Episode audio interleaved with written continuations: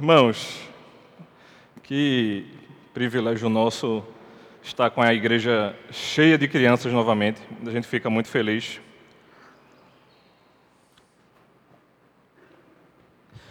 E eu convido você a abrir sua Bíblia, a gente vai continuar a leitura. Em Eclesiastes, capítulo 2, do versículo 1 ao 11, e eu lerei novamente, iniciarei a, a leitura. Então, se você está próximo a alguém que não tem Bíblia, e se você trouxe um, um amigo seu que é novo na fé, está tendo dificuldade de abrir a Bíblia, eu diria que para as Bíblias mais comuns, se você abrir ela no meio, você vai chegar em Salmos. Salmos, Provérbios, Eclesiastes, você vai achar ela achar o livro de Eclesiastes mais rápido. Então, Eclesiastes capítulo 2, do versículo 1 ao 11. O texto bíblico nos diz o seguinte: Eu disse a mim mesmo: Vamos, prove a alegria, procure ser feliz. Mas também isso era vaidade. Concluí que o riso é tolice e que a alegria não serve para nada. Resolvi no meu coração entregar-me ao vinho sem deixar de me guiar pela sabedoria e de me apoderar da loucura, até descobrir o que de bons filhos dos homens poderiam fazer debaixo do céu, durante os poucos dias da sua vida.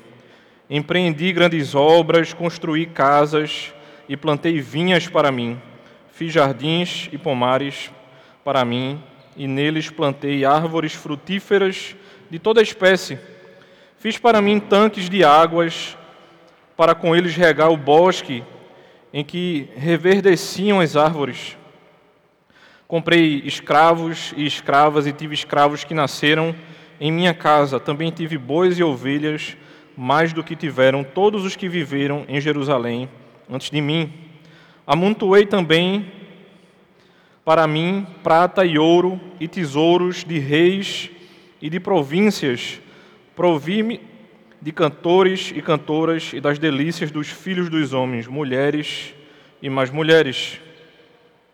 Eu me tornei importante e superei todos os que viveram antes de mim em Jerusalém, e a minha sabedoria nunca me abandonou.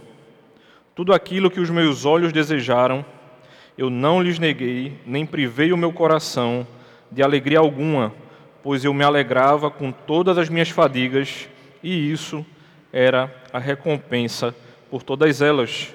Considerei todas as obras que as minhas mãos fizeram e também o trabalho que eu com fadigas havia feito, e eis que tudo era vaidade e correr atrás do vento, e nenhum proveito havia debaixo do sol. Oremos novamente, irmãos. Santo e eterno Deus, nós bendizemos o teu nome, Senhor nós glorificamos o teu ser, Pai, e te agradecemos pelo privilégio de estarmos reunidos nessa manhã, Pai, perante a tua presença, sendo lembrados do privilégio de reunirmos em teu nome na tua casa, Senhor. Te agradeço também, Senhor, pelo privilégio de várias outras comunidades ao redor do mundo estarem reunidos nesse momento, te louvando e engrandecendo o teu nome, Senhor. Cuida da tua igreja na terra, Pai. Em nome de Cristo, amém. Irmãos, se eu falar em selfie, e eu não estou falando de selfie da foto, não, certo? É aquela expressão que você comumente vê, por exemplo, nos restaurantes do self-service. E quando a gente costuma pensar, por exemplo, nas facilidades da vida, não tem como pensar em restaurantes, não tem como a gente não pensar em aplicativos de comida, não tem como a gente não pensar em sites e aplicativos de compras que facilitam a nossa vida. E eu diria que no aspecto de facilitar a nossa vida, eu diria que isso é muito bom. Mas eu diria que a respeito da tentação do consumismo, eu diria que isso é péssimo. Quantas coisas eu e você não temos comprado simplesmente porque está ali a mostra, ou quanto tempo eu e você não temos perdido em frente, por exemplo, de aplicativos e sites de entretenimento como Netflix, Amazon ou qualquer outro como Disney, que faz com que a gente perca tempo. E às vezes eu fico pensando, rapaz, faz algumas semanas que eu comecei aquela série e eu ainda não terminei. Porque o entretenimento ele não é de todo mal, como essa cultura do self, ela também não é de todo mal. Essa questão da agilidade, eu diria que Salomão ele não teve esse privilégio e a gente não precisa ser multimilionário para ter esse privilégio. E eu não consigo esquecer da imagem daquele filme é, riquinho que ele tinha uma McDonald's dentro de casa. Não sei se vocês lembram dessa cena, né? Mas para os né, um pouquinho mais velhos, eu fiquei, eu ficava incrível. O cara tem um McDonald's dentro de casa. Como é que é isso? E aí a gente fica pensando que a gente queria ter muitas coisas, e eu diria que, a despeito de Salomão, a gente tem tido o privilégio de ter muitas coisas nos dias de hoje, justamente por esse tipo de facilidade. Pode ser que você não tenha, por exemplo, o carro que você queira, porque pode ser um simples desejo, mas eu diria com muita probabilidade, coisas menores, inclusive nos sites chineses, a gente compra mais do que deveria estar comprando. Ou seja, a tentação, ela não mora mais ao lado, ela anda no seu bolso o tempo inteiro. E pensando a respeito disso, eu queria convidar você na manhã de hoje a pensar a respeito do seguinte tema: nós temos vivido meio alegres, mas quando em Cristo a gente poderia estar vivendo, vivendo em plenitude. E é justamente a respeito disso que Salomão fala nesse texto. Mas antes de, mas antes de eu e você entrar no texto propriamente dito, eu queria lembrar você o que foi visto anteriormente nos últimos dois domingos, de maneira muito breve. A gente pôde ver que domingo passado Salomão tentou encontrar uma resposta usando a sua mente para, para, para compreender os mistérios da existência humana. Mas a sua busca por conhecimento terminou mais uma vez em sofrimento e tristeza. Então ele abre o livro de Eclesiastes no capítulo 1 falando a respeito disso. E nas duas sessões, ou seja, nas duas pregações que a gente viu, a gente pôde perceber que isso se repete. Então ele desejava encorajar-nos a não adiar a alegria para um tempo futuro. E aí no final ele lembra a mim e a você que a gente pode saborear a alegria, mas essa alegria é uma alegria que deve ser dada por Deus e que a gente não vai ter como encontrá-la pelos nossos simples desejos e tentações. Então, se a gente pudesse pensar numa expressão que resumisse bem o que a gente vai conversar na manhã de hoje, eu diria que a gente vai ser ou deveria ser encorajado a encontrar alegria nas dádivas diárias de Deus, a saber como comer, beber e trabalhar. Não é aquele livro e aquele filme, certo? Não é comer, rezar e amar, certo? É comer, beber e trabalhar. É o simples, como o reverendo Ronaldo lembrou a gente, é o ordinário, é o cotidiano, a coisa comum do nosso dia a dia. E aí, em primeiro lugar, surge uma primeira tentação minha e sua. Eu quero ser feliz, mas quem não deseja ser feliz? E quando a gente se volta para o texto novamente, ele vai dizer assim: Eu disse a mim mesmo, vamos, prove a alegria. E esse verbo provar, ele está trazendo a ideia para mim, para você, de experimento. E o que é que Salomão estava tentando fazer aqui? Aprender algo por experiência própria. Alguém não tinha dito a ele, e mesmo que houvesse dito a ele, Mesmo que ele tivesse aprendido, por exemplo, com seu pai Davi, ele queria provar. É o famoso, você sabe onde é que pode dar essa história, mas você está insistindo na possível besteira. E ele se permite insistir nisso aí. E uma outra palavra muito importante é a questão da alegria. É o desejo de experimentar. E o desejo de experimentar o quê? O desejo de experimentar os prazeres da vida. Então, essas duas palavras são muito importantes no texto: provar, alegria, e vai existir uma terceira que eu diria que ela é a que mais se repete nesses 11 versículos. É eu. Essa entonação ou esse foco no eu, eu diria que é um grande problema dentro do texto. A sua vida. Será que ele precisava provar tanta coisa com tanta frequência? Será que ele precisava ter essa busca desvairada pelo prazer.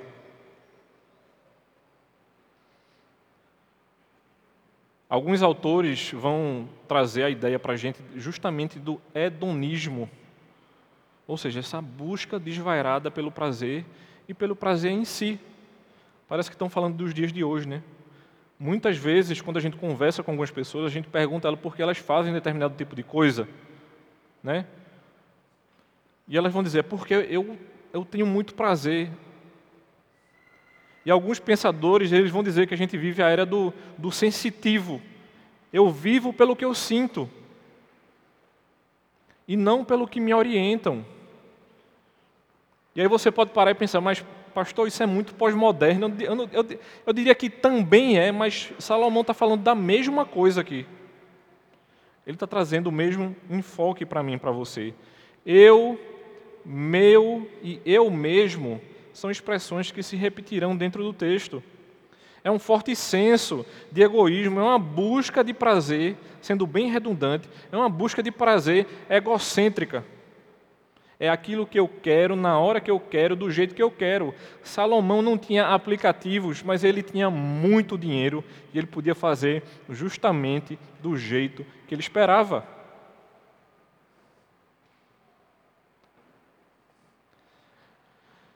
Qual foi a última vez, meu irmão, que você não estourou o cartão por conta de compras em aplicativos? E normalmente a gente sabe o limite. Ou eu diria que tem gente que vive numa loucura intensa e insana de não se permitir olhar para a conta bancária,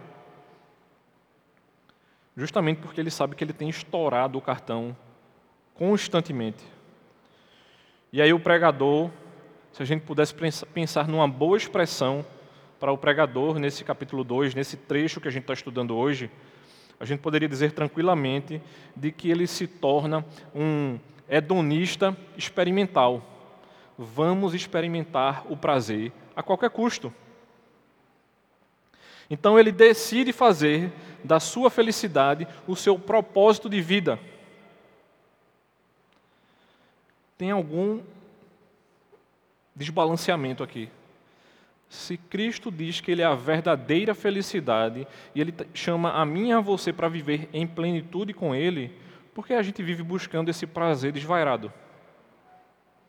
Essa é a primeira pergunta que surge aqui no texto. É justamente o que o versículo 1 chama a minha atenção e a sua. E a partir do versículo 2, ele vai começar a dar exemplos para mim e para você. É como se Salomão estivesse chegando para mim, para você, dizendo assim: em segundo lugar. E realmente é o segundo ponto do texto, irmãos. Eu estou buscando isso a qualquer custo. E essa alegria que eu estou tentando variar, essa alegria meio variada, é uma alegria indesejada. Mas a gente só percebe que ela é indesejada quando eu e você já estamos ou beirando ou completamente dentro do fundo do poço. Quando a gente se entrega ao prazer, irmãos, a gente só costuma gritar quando, quando somente o nariz está do lado de fora da água.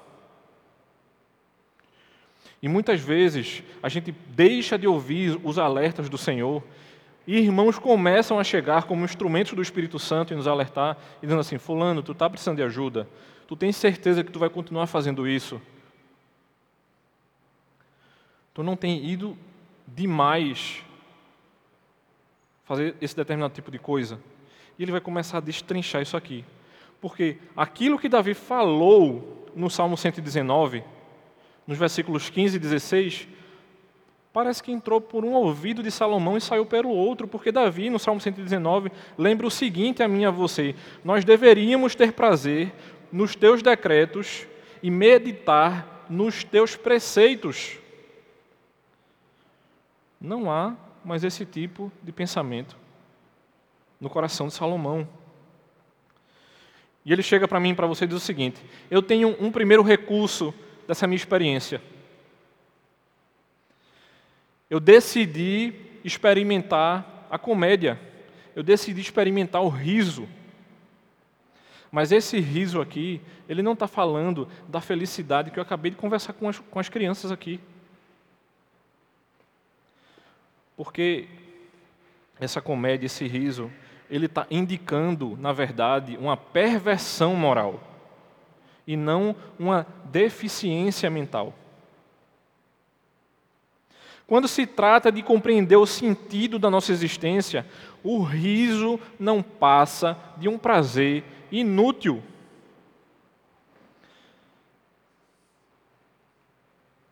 E uma das expressões mais fortes, irmãos, que vocês vão ouvir na manhã de hoje.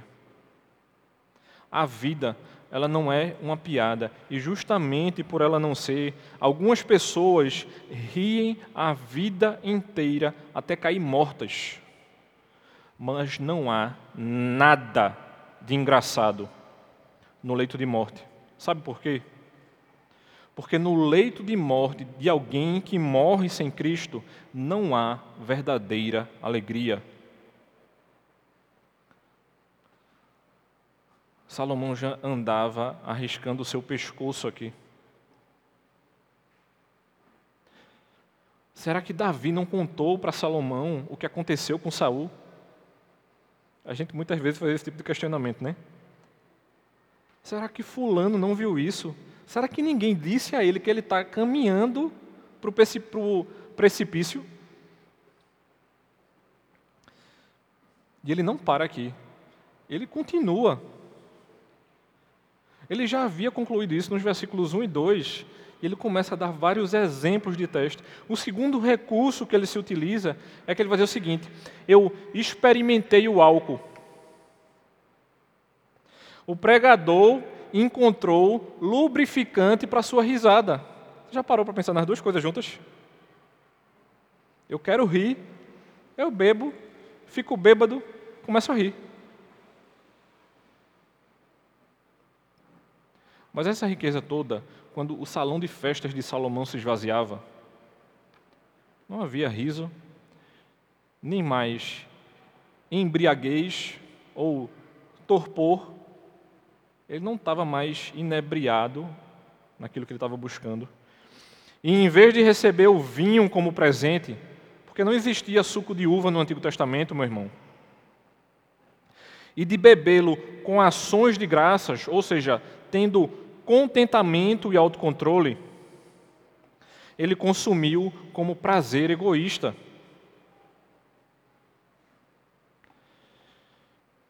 E isso aqui não é um ato de justificação de que você pode beber, porque muitas vezes eu e você, a gente vai ter que deixar de beber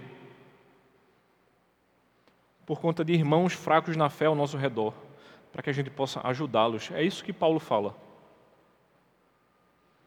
Normalmente a gente costuma trabalhar com os, os extremos, né? Não beba por hipótese alguma que é pecado. E muitos jovens vão olhar assim e dizer, pode beber, então vamos encher a cara de cachaça, porque está tudo certo.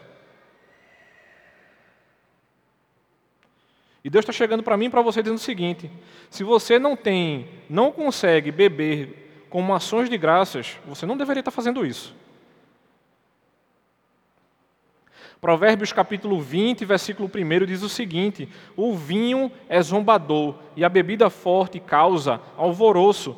Todo aquele que é vencido por eles não é sábio. Tolice e sabedoria são opostos dentro dos livros de Provérbios e Eclesiastes. O sábio é aquele que vive debaixo do temor do Senhor. E o tolo é justamente aquele que vive no extremo oposto.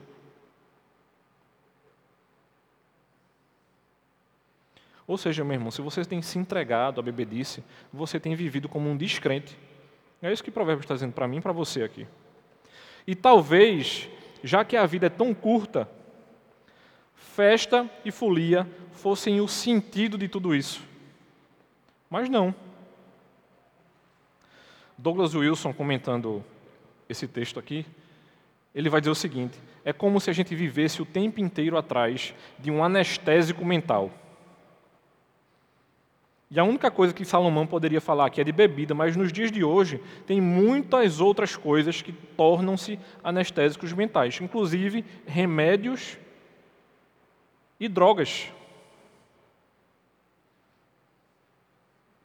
Então, muitas vezes, a gente está buscando prazer em coisas que não é a bebida, mas o princípio e o sentido é o mesmo. E Salomão continua, é como se ele estivesse dizendo: Mas eu não parei por aí, eu não me cansei, eu não estava satisfeito. E ele diz: Eu encontrei um terceiro recurso. Eu empreendi grandes obras. Ele construiu e projetou mansões, palácios de prazer.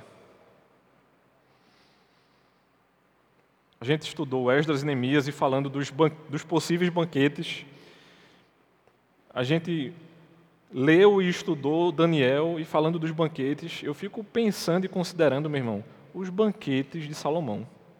Quando ele fala de escravos aqui, meu irmão, ele está falando assim: para eu conseguir fazer a manutenção, fazer com que a coisa funcione, eu precisava realmente de uma grande estrutura.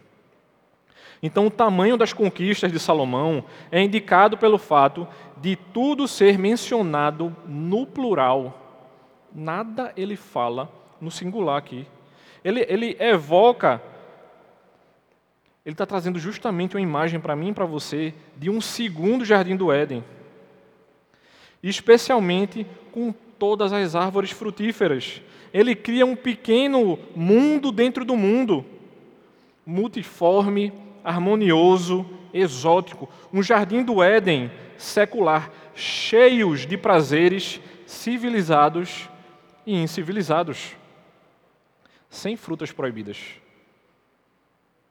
É como se ele estivesse pensando aqui: não há proibição, façamos o que der na telha.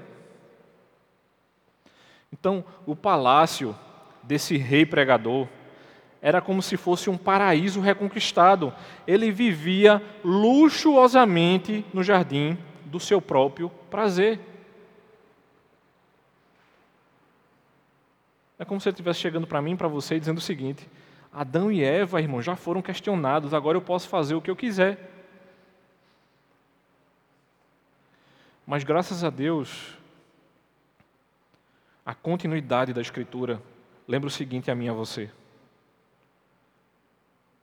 A gente pode fazer tudo o que a gente quiser, mas nem tudo nos é lícito.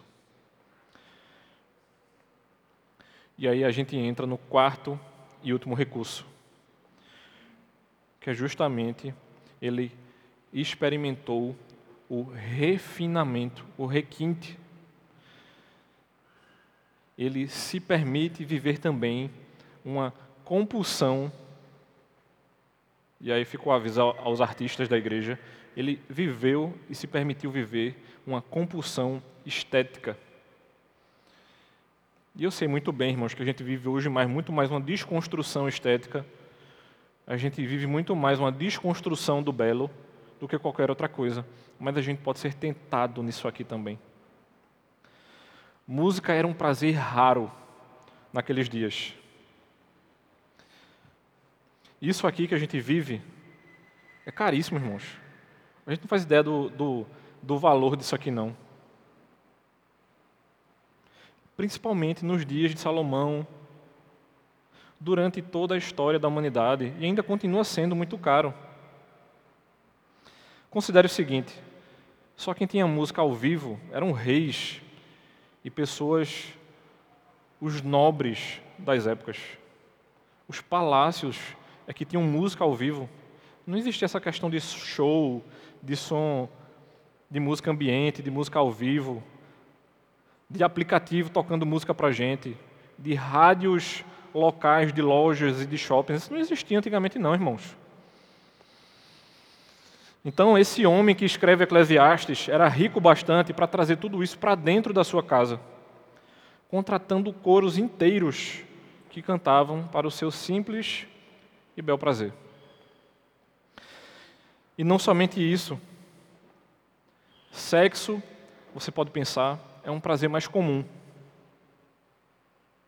mas poucas pessoas desfrutaram de 700 700 não, né? Vamos botar o, valor total, nem né? fica querendo dividir, né? Esposa e concubina, né? 700, 300, mil mulheres. Poucas pessoas experimentaram isso na mesma medida que Salomão. Então, esse luxo, essa luxúria que ele vivia, desse grande harém, era a cobertura real do seu bolo, era a cerejinha que você soltava ali em cima. Ou, para os que gostam de carne, né? E já conheceram nas redes sociais aquele cara chamado Nusret, o salzinho grosso que ele solta. É só o finalização. É como se ele estivesse chegando para mim, para você, dizendo o seguinte: vinham mulheres e música, ou nos idos da nossa época, sexo, drogas e rock and roll. Sendo que não é mais rock and roll, né? as coisas vão mudando, né? Rock and roll, MPB, sertanejo universitário. Eu não sei se você já teve a curiosidade, por exemplo, de tomar conhecimento do show de um artista grande. Sabe por que normalmente é para muita gente? É porque é muito caro, meu irmão. É só você parar para pensar assim, quanto é um show de Ivete Sangalo? Não sei quanto está hoje, mas já chegou aos 800 mil. Um show.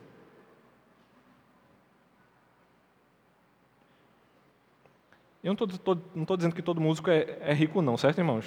Hein, Rodrigo? Todo mundo fosse rico, o negócio estava bom, né? Mas pare e pense comigo. Essa luxúria era mais um recurso que Salomão encontrava para dizer assim: se teve uma coisa que eu fiz, foi buscar prazer de, de maneira desmedida e descontrolada. E aí a gente chega no no último trecho do texto, a partir do versículo 9, do versículo 9 ao 11. E ele chega para mim e para você e diz o seguinte: se a gente quer encontrar realmente plenitude, fugir dessa busca desvairada do prazer, desse hedonismo, a gente só será definitivamente feliz, alegre, se a gente encontrar plenitude em Cristo. E a Bíblia vai advertir isso a mim e a você, meu irmão. Lá em 1 João capítulo 2, versículo 16, a gente vai ser lembrado do seguinte: de que a concupiscência da carne, de que a concupiscência dos olhos e a soberba da vida. Salomão diz isso, que ele se entregou a ver tudo o que ele podia ver e a fazer tudo o que ele podia fazer. É justamente o que João está lembrando a mim e a você, que a gente não deveria estar fazendo. O Salmo 119, no versículo 37, ele lembra a mim e a você o seguinte: desvia os meus olhos para que não vejam a vaidade e vivifica-me no teu caminho. E Salomão ignora completamente essa advertência. Sempre que via algo, ele desejava e ele pegava. Sempre que era tentado a se entregar aos prazeres da carne, ele o fazia. Não havia nada que ele negava a si mesmo. Nada que o divertia visivelmente ou satisfazia de maneira interior. Ele fazia isso, sabe por quê? Eu diria que isso que eu vou expressar agora é um dos maiores gritos da nossa sociedade, é um dos maiores problemas da igreja, é uma das coisas que a gente mais ouve no gabinete pastoral. E é justamente porque ele fazia isso porque acreditava que merecia. Nós ouvimos essa frase constantemente: eu mereço ser feliz. Eu mereço isso, ele dizia a si mesmo, como recompensa por todo o seu trabalho. Ele vai repetir isso duas vezes aqui no final do texto. Eu me entreguei a tudo isso porque eu merecia. Uma parte dele dá um passo para trás para contemplar, sabe o que? Para contemplar essa frieza que essa busca desvairada pode causar em qualquer um de nós, irmãos. Ele chegou para mim e para você e disse o seguinte: Paulo chega a repetir isso. Se Cristo não existe, vamos beber e comer, que é o melhor que eu e você podemos fazer.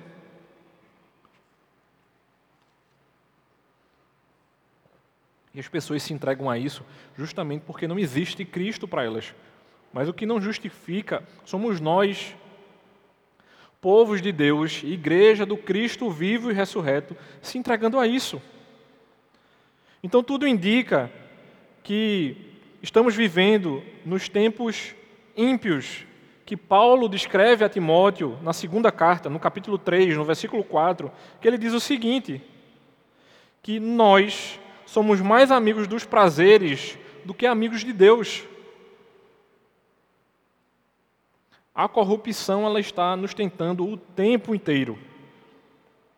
E na verdade, quanto mais eu e você possui, mais triste nós somos. A gente já sabe que não vai haver resolução. Por que essa busca desvairada? No fim das contas, irmãos, o rei pregador chegou à mesma conclusão. Mesmo após experimentar todos os prazeres que conseguiu comprar, ele não havia ganhado nada na sua vida. E mais uma vez ele vai repetir: essa vida, ela é vaidade. Ele não tem nada, essa vida não tem nada para nos oferecer. Ele extraía da vida todo o prazer possível, e mesmo assim não há nenhum prazer debaixo do sol. E o que é que a gente pode concluir?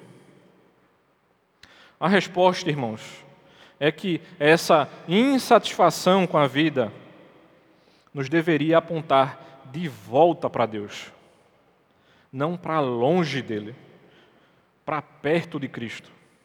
Se todos os prazeres debaixo do sol não conseguem satisfazer nossas almas, então precisamos olhar para além deste mundo.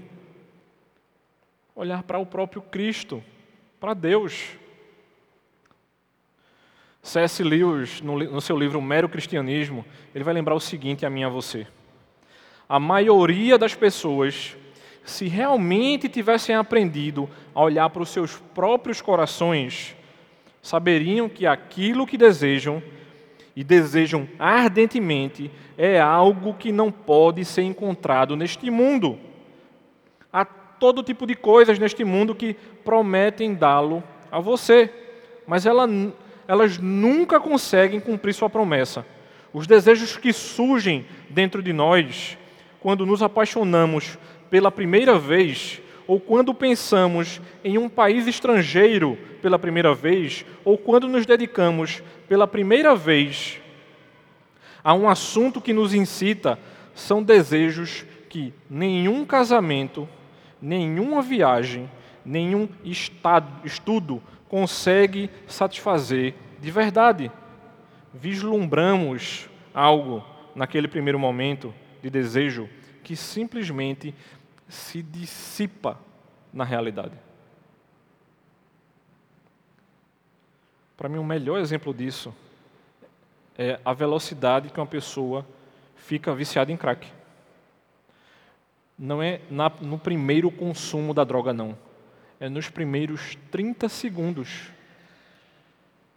A pessoa já fica viciada. Pessoas costumam se viciar em drogas porque elas querem terem elas querem ter esse primeiro prazer o tempo inteiro. Por isso que a droga vai piorando, porque o corpo começa a se acostumar. Eu via amigos meus no início da faculdade consumindo maconha que no final já estava entregue à cocaína. Porque aquela maconha que tinha começado no início da faculdade já não servia mais. E eu já cheguei a ouvir isso na faculdade. Cocaína é muito bom, eu só não consumo mais porque eu não tenho dinheiro. E eu falei na hora, Senhor amado, a chave já tinha sido virada há muito tempo. Se fôssemos capazes de encontrar satisfação duradoura na nossa vida, para que Deus? Para que Cristo? Esses prazeres, essa satisfação em si, que vem separadamente para mim e para você, essa verdadeira satisfação, essa verdadeira plenitude, esse, esse verdadeiro prazer que muitas vezes a gente busca de maneira desvairada, a gente só vai encontrar no próprio Cristo. Essa é uma das principais razões de Eclesiastes ter sido incluído na Bíblia. É para que a gente possa entender isso. Deus é a plenitude da nossa vida. John Piper vai falar desse hedonismo, mas ele vai lembrar a mim para você que nós seremos completamente satisfeitos quando nós estivermos satisfeitos em Deus. A nossa satisfação, ela é secundária, ela está atrelada ao próprio Senhor. E esse Cristo crucificado e ressurreto se oferece a si mesmo como fonte de toda a satisfação.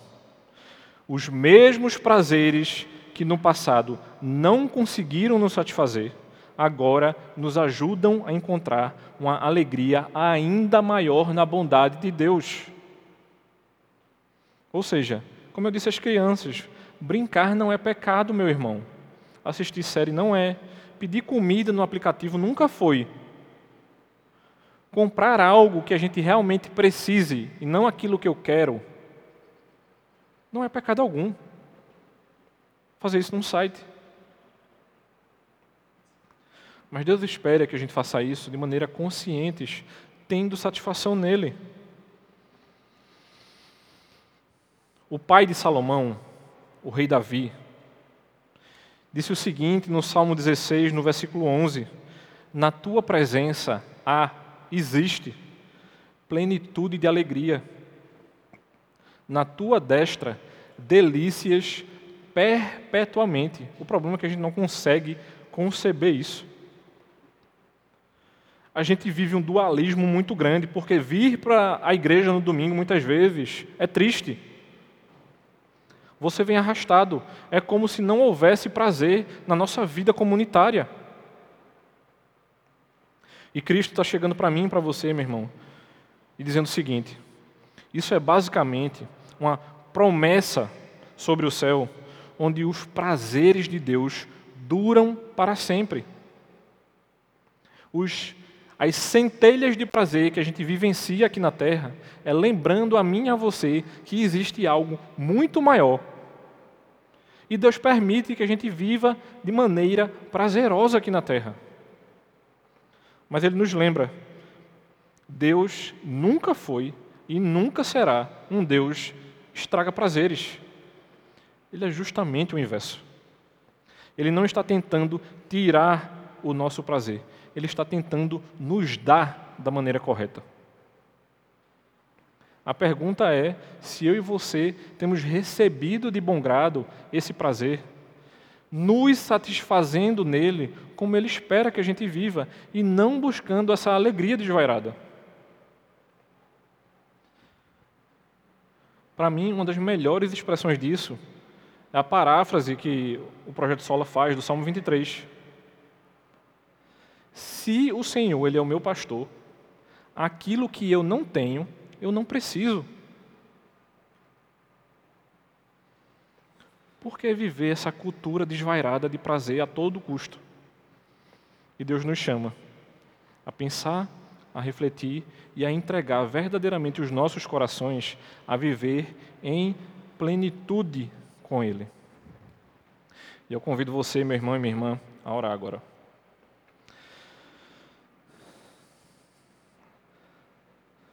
Deus bondoso, Deus maravilhoso que nos concede alegria e nos concede prazer, que a gente encontre verdadeiro prazer em Ti, Senhor que a gente perceba esses prazeres secundários, Pai, que Salomão não percebeu. seja no alimento, como ele mostra, seja no nosso casamento, tendo uma vida sexual segundo a tua vontade, tendo muito prazer nisso, Senhor, sendo vivendo de maneira digna e honesta, tu permitindo que a gente construa coisas ou não, sendo vivendo, seja vivendo prazeres estéticos na música ou em qualquer outra coisa, Senhor. Que nos dê prazer, mas que a gente aprenda a viver isso de maneira controlada e submissa, Senhor Deus. Que a gente perceba que tu nos dá alegria, porque tu és a verdadeira fonte de alegria, Senhor Deus. Tu és aquele que nos afasta dessa vaidade desvairada, dessa correria sem sentido e de tudo aquilo que nos afasta de Ti, Senhor. Cuida dos nossos corações, Senhor, das nossas mentes, e que a gente possa Te glorificar o tempo inteiro, ó Deus. Em nome de Cristo, Senhor, Te oramos. Amém.